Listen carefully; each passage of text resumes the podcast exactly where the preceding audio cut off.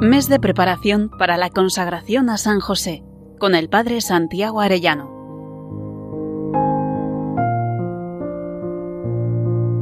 Muy queridos oyentes, dentro de 23 días nos consagraremos a San José. Qué alegría saber que al unirnos a Él nos unimos de un modo especial también a la Santísima Virgen su esposa y junto con ellos podemos ser más perfectamente consagrados al corazón de Cristo. Vamos a meditar hoy el matrimonio de José y María. Tenemos narradas en el Evangelio unas bodas, las bodas de Cana. En ellas vemos cómo era una boda judía y cómo debió ser la boda de José y María.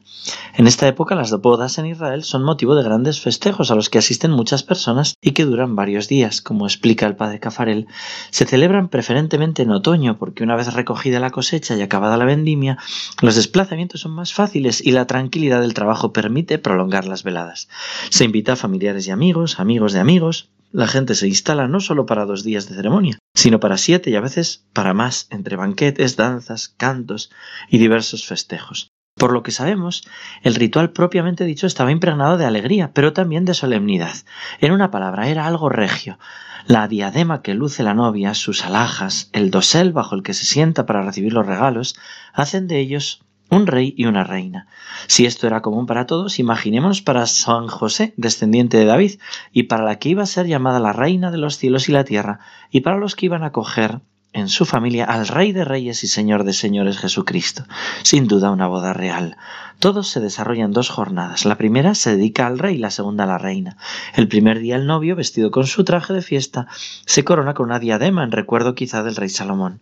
A su alrededor se forma un cortejo encabezado por uno de sus mejores amigos, llamado oficialmente el amigo del esposo. Al son de instrumentos se dirigen a casa de la novia, que los está esperando ataviada de sus mejores galas y luciendo sus joyas, pero se encuentra cubierta por un velo y solo se descubrirá en la alcoba nupcial, rodeada por sus propias amigas, ocupa su puesto en el cortejo y todos juntos regresan a casa del novio cantando cánticos nupciales como el del cantar de los cantares o el Salmo 45 que dice Escucha, hija, mira, inclina el oído, olvida tu pueblo y la casa paterna, prendado está el rey de tu belleza, póstrate ante el que es tu Señor. Toda radiante de gloria entra la hija del rey, su vestido está tejido de oro, entre brocados es llevada al rey. Bueno, el ceremonial propiamente religioso tiene lugar en la casa del novio, los padres del novio expresan sus deseos y bienvenida.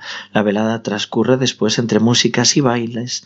La novia permanece con sus amigas en una estancia que le ha sido asignada. El segundo día es el de la reina. A la caída de la tarde, la esposa ocupa su asiento bajo un dosel y se dispone a recibir los regalos. La rodean las damas de honor, con lámparas encendidas. Tras el desfile de regalos llega el novio, que no lleva nada más que a sí mismo. Él es el regalo, él es el que se da, y colma a la reina de poéticos elogios. Imaginémonos a San José preparándose unos poemas y unos piropos a la Virgen, y allí con todo el cariño, dedicándoselos mirándole a los ojos. La beata mística Ana Catarina Emmerich cuenta las bodas de María y José, que duraron de seis a siete días, he podido ver muy bien a María con su vestido nupcial. Llevaba en la mano izquierda una pequeña corona de rosas blancas y rojas de seda. A la derecha tenía, a modo de cetro, un hermoso candelero de oro. San José llevaba una túnica larga con mangas anchas. He visto todos los pormenores de los esponsales de María y José, la comida de boda y las demás solemnidades. Hasta ahí la santa. Bueno. Pues creo que es importante que consideremos hoy que el matrimonio de José y María fue un verdadero matrimonio, a pesar de que nunca hubo entre ellos relación carnal. El Espíritu Santo reconoce en el Evangelio José esposo de María, de la que nació Jesús llamado Cristo, Mateo 1. José era verdadero esposo de María, y entre ellos había un verdadero matrimonio. Analizando la naturaleza del matrimonio, tanto San Agustín como Santo Tomás de Aquino la ponen siempre en la indivisible unión espiritual, en la unión de los corazones, en el consentimiento, elementos que en aquel matrimonio se han manifestado de modo ejemplar. En el momento culminante de la historia de la salvación, cuando Dios revela su amor a la humanidad mediante el don del Verbo, es precisamente el matrimonio de María y José el que realiza en plena libertad el don esponsal de sí, el acoger y expresar tal amor. Dice San Agustín, María pertenece a José y José a María, de modo que su matrimonio fue verdadero matrimonio, porque se han entregado el uno al otro.